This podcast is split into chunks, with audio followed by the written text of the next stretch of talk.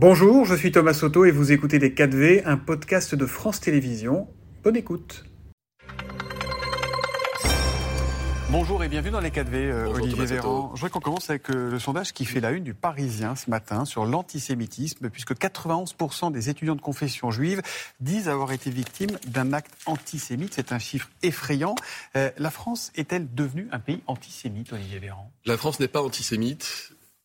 Et derrière ces chiffres à l'université, par contre, il faut savoir qu'il y a des étudiants qui ont peur d'aller à l'université, de la même manière qu'on a connu des parents qui avaient peur de mettre leurs enfants juifs à l'école publique on ne doit jamais renoncer.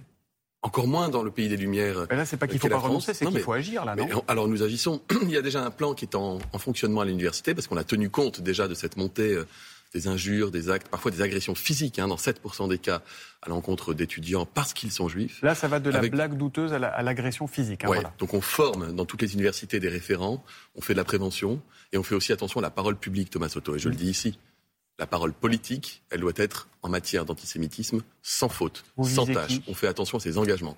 Je vis des extrêmes, l'extrême droite, l'extrême gauche, qui parfois frayent avec des personnalités extrêmement sulfureuses, qui ont été condamnées pour certaines d'entre elles pour euh, antisémitisme. On ne doit rien laisser passer. Ça n'a pas sa place dans notre pays. Ces étudiants, dans le sondage, ils disent craindre davantage aujourd'hui l'extrême gauche que l'extrême droite en matière d'antisémitisme On a vu qu'il y a euh, des personnes référentes à l'extrême gauche comme à l'extrême droite qui sont des personnes qui surfent sur l'antisémitisme, sous couvert parfois d'antisionisme, et qui, euh, on, voit, on a vu encore effectivement des parlementaires posés ou avec des leaders politiques étrangers, il en est fait état d'ailleurs dans le Parisien, euh, qui sont connus ou qui ont été condamnés pour antisémitisme. Enfin, je, je, trouve ça immonde. Voilà. Et quand on est, quand on s'engage avec une parole publique, quand on s'engage pour servir les autres, quand on fait de la politique, on le fait avec la volonté d'apaiser, de réunir les gens, certainement pas les diviser, encore moins sur des questions aussi grotesques que l'origine, la race, la religion. Olivier Véran, c'est la surprise du jour, la sortie d'une application qui s'appelle Agora, qu'on va pouvoir télécharger sur nos, sur nos téléphones dès aujourd'hui, pour, dites-vous, donner davantage la parole aux Français. Comment elle va fonctionner très simplement et très rapidement, cette, cette application Agora? Bah, Les Français, ils aiment la politique. Thomas Soto, ils en parlent partout. les Français, ils ont des avis sur plein de choses. Et ils ont raison. Et les, Français ont envie d'être utiles. Le président de la République l'a montré avec le grand débat national, avec les conventions citoyennes, avec le Conseil national de la refondation. Et en fait, on a aujourd'hui du numérique pour tout sur votre smartphone, sur le mien. Je suis sûr que vous avez des applis pour à peu près tout. Vous allez même noter les restaurants ou commander des trains. Et vous n'en avez pas pour les questions démocratiques. Et donc c'est pour ça que j'ai lancé Agora, qui est une application de démocratie qui permet de rapprocher l'action politique gouvernementale des citoyens. Comment ça marche? Deux fonctions. D'abord, toutes les semaines, il y aura des consultations sur des thématiques précises. C'est gratuit, c'est anonyme, ça prend quelques minutes pour, le répondre, pour y mmh. répondre, sous forme de QCM. Là, cette semaine, par exemple, sur la transition énergétique, parce qu'on est dedans avec la planification, sur l'écologie, mais aussi sur la démocratie. Il y en aura sur l'emploi, la santé, la sécurité, l'école. Donc on vote, donc, chaque semaine, on, met des petites étoiles comme quand on note un restaurant. Quoi. Vous ne notez pas des petites étoiles, vous répondez à des QCM où il y a des questions ouvertes dans lesquelles vous pouvez euh, remplir un certain nombre d'idées. Mm. C'est transparent. Quand vous remplissez, vous savez ce que les autres ont rempli avec vous. Donc on, on prend cette, euh, cette, euh, cette, ce risque finalement de faire de la transparence totale et de recueillir l'avis des Français. la deuxième fonction juste sont des, des questions citoyennes. C'est-à-dire que les Français peuvent poser des questions sur l'application, celles qu'ils veulent, et ils peuvent voter pour là ou les questions qui seront directement posées mm. au ministre en charge qui répondra dans l'application. Et moi aussi, je répondrai après le Conseil des ministres Vous savez, aux questions sélectionnées par les Français. Il existe une autre application aujourd'hui, qui c'est l'application de la Constitution qui permet d'organiser des référendums, si vous savez ce que pensent les, Français. On leur donne vraiment la parole. Alors, ce sont deux choses différentes. Moi, ce que je veux, c'est qu'on puisse consulter, faire de la démocratie directe, c'est-à-dire que les Français y soient utiles au quotidien toutes les semaines des questionnaires, des consultations sur des thématiques différentes. Elles durent trois à quatre semaines mm. chacune, et donc vous en aurez à chaque fois trois ou quatre en permanence. mais vous disiez Ça n'empêche pas du tout. Il y a eu les grands débats, il y a eu les conventions citoyennes, il y a eu les, les préférendums que vous aviez annoncés qui, ont été mornés. Euh, maintenant, l'appli Agora, on finit par se demander si, ce gouvernement participe pas au concours Lépine, hein, pardon, mais mais vous savez, en matière démocratique, si on n'innove pas, on va dans le mur, Thomas Soto. Vous avez aujourd'hui la moitié des Français qui, parfois, ne va pas voter. Vous avez 8 Français sur 10 qui disent qu'aujourd'hui, ils préfèrent euh, parfois la démocratie directe plutôt que la démocratie par les élus. Bah, Moi, je crois, je crois à la démocratie par les élus et je crois aussi qu'il faut de la démocratie directe. Mais je suis favorable au référendum. je suis favorable au référendum. Mais, Thomas Soto, deux choses différentes.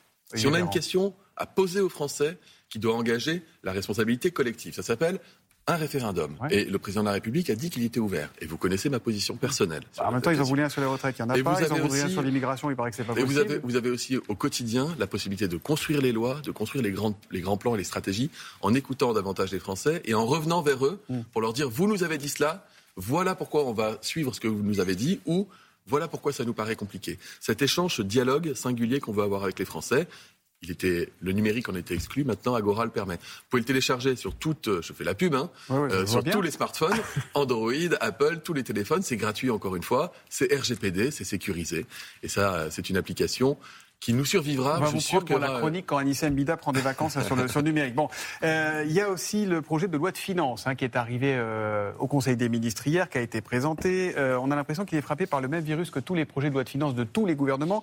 C'est-à-dire que c'est un optimisme déraisonnable. Est-ce que ce budget est insincère et irréaliste, comme le disent déjà certains de vos opposants? Il y a un an, quand on a présenté les, prévisions de croissance et qu'on a dit qu'on ferait 1% de croissance, on nous a dit quoi, Thomas Soto? Vous n'y arriverez pas. On nous a dit optimiste et déraisonnable. On a fait combien? 1% de croissance. 1% de croissance. Il y a un an, quand on a dit que le chômage allait continuer de baisser, même si la croissance était moins forte, qu'est-ce qu'on nous a dit? Allez-y, allez-y. Optimiste et déraisonnable. Est-ce que le chômage a baissé que là, c'est le Haut Conseil des finances publiques. Oui, mais, année, pareil. Non, mais bien sûr, sérieux, qui est un organisme indépendant année, chaque de la Cour année, 6 ans, on nous dit. Il ne croit pas tant sur le déficit Chaque année, depuis 6 ans, on nous dit vous ne pouvez pas à la fois baisser les impôts, baisser les impôts, relancer l'investissement dans les services publics et espérer avoir de la croissance et de mm. l'emploi. Et chaque année, depuis six ans, on y arrive. Donc on continue. Et ce budget, c'est un budget qui réduit le déficit, qui baisse les impôts, mm. qui relance l'investissement dans les services publics, la santé, l'école, la, sécurité. Hein. Il y a moins de baisse des impôts. Depuis les économies, c'est surtout des, des, tous les, les, boucliers qui, sont, bah, qui disparaissent et qui donc mécaniquement. en termes de stagnation, sur le premier quinquennat, c'est-à-dire sur 5 ans, on a baissé les impôts de 50 milliards. Et sur la première année du deuxième quinquennat, c'est-à-dire sur un an, on les a baissés de 10 milliards. C'est-à-dire qu'on reste sur une trajectoire. Et le président l'a dit, hum. on va baisser d'un milliard sur les entreprises cette année, de 2 milliards d'euros sur les ménages l'année prochaine. Donc on continue de baisser les impôts, on continue d'investir massivement. Et, en même temps, on réduit nos déficits et notre dette. Et, ça fonctionne. Et on continue d'utiliser le 49.3, puisque tout ça se fait sans majorité absolue. C'est parti pour la saison 2 des, des 49.3. On en parlait dans le journal. Hein. le, le, premier, le 12e hein, pour euh, Elisabeth Borne et le premier de cette saison a été dégainé. Euh, on sait que les saisons 2 dans les séries sont souvent moins palpitantes, moins populaires que les premières. Vous n'avez pas peur que le public se lasse à un moment des 49.3 Mais je vais vous dire, le 49.3 qui a été déclenché cette nuit, c'est sur un texte qui permet à l'Europe de nous verser plus de 30 milliards d'euros. Mm.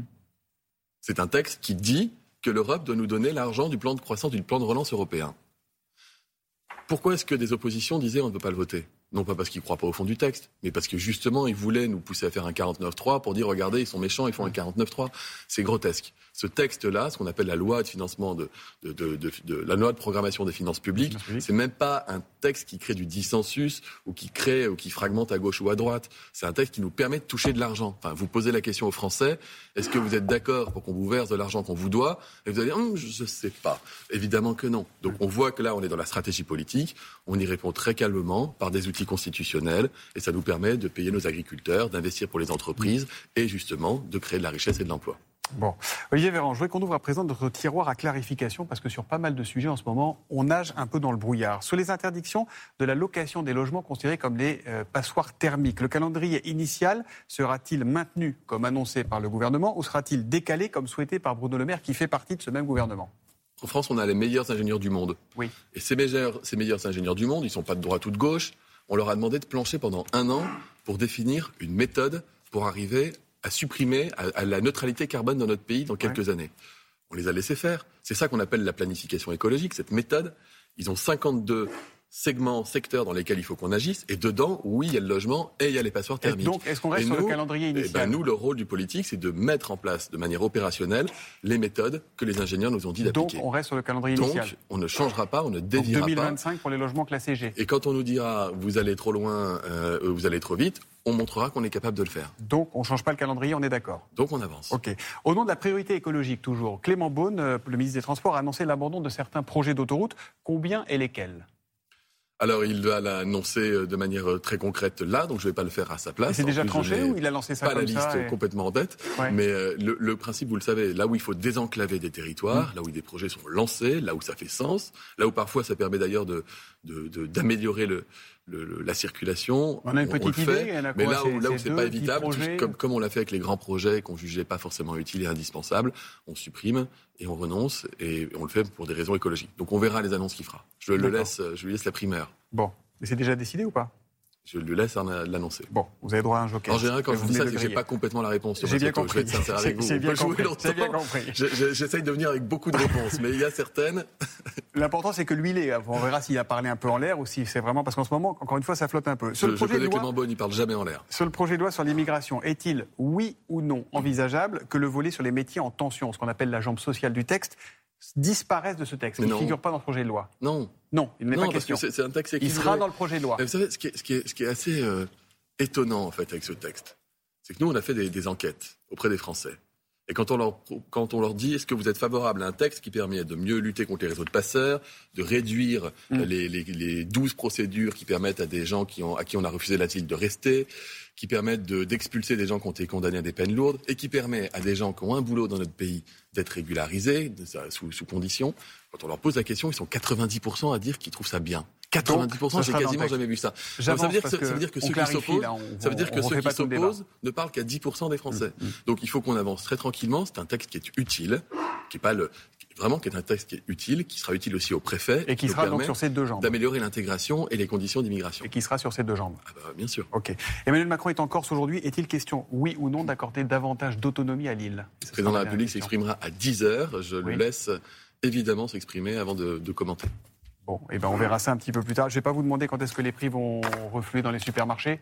Parce que ça, fait deux, un an et demi que vous êtes en galère bah, là-dessus. d'abord, ça veut dire que d'abord Thomas Soto, c'est pas sympa parce que vous pourriez dire que sur 5000 produits, si, vous pourriez dire que sur 5000 produits, les prix ils ont ils ont été fixés ou voire ils ont baissé et que ça continue et que comme les prix des matières premières ont baissé depuis quelques mois, on veut pas attendre la fin d'année pour que les grands industriels baissent leurs prix. Négociation et donc on fait passer une loi qui a été présentée par le ministre de l'économie hier qui va dire, qui va permettre à la grande distrib de renégocier les prix à la baisse. Il y aura renégociation. Après, on verra si ça baissera et vous reviendrez pour nous le dire. Merci beaucoup à vous, Olivier Véran, d'être venu ce matin et bonne journée à vous. C'était Les 4V, un podcast de France Télévisions. S'il vous a plu, n'hésitez surtout pas à vous abonner. Vous pouvez également retrouver tous les replays en vidéo sur France.tv.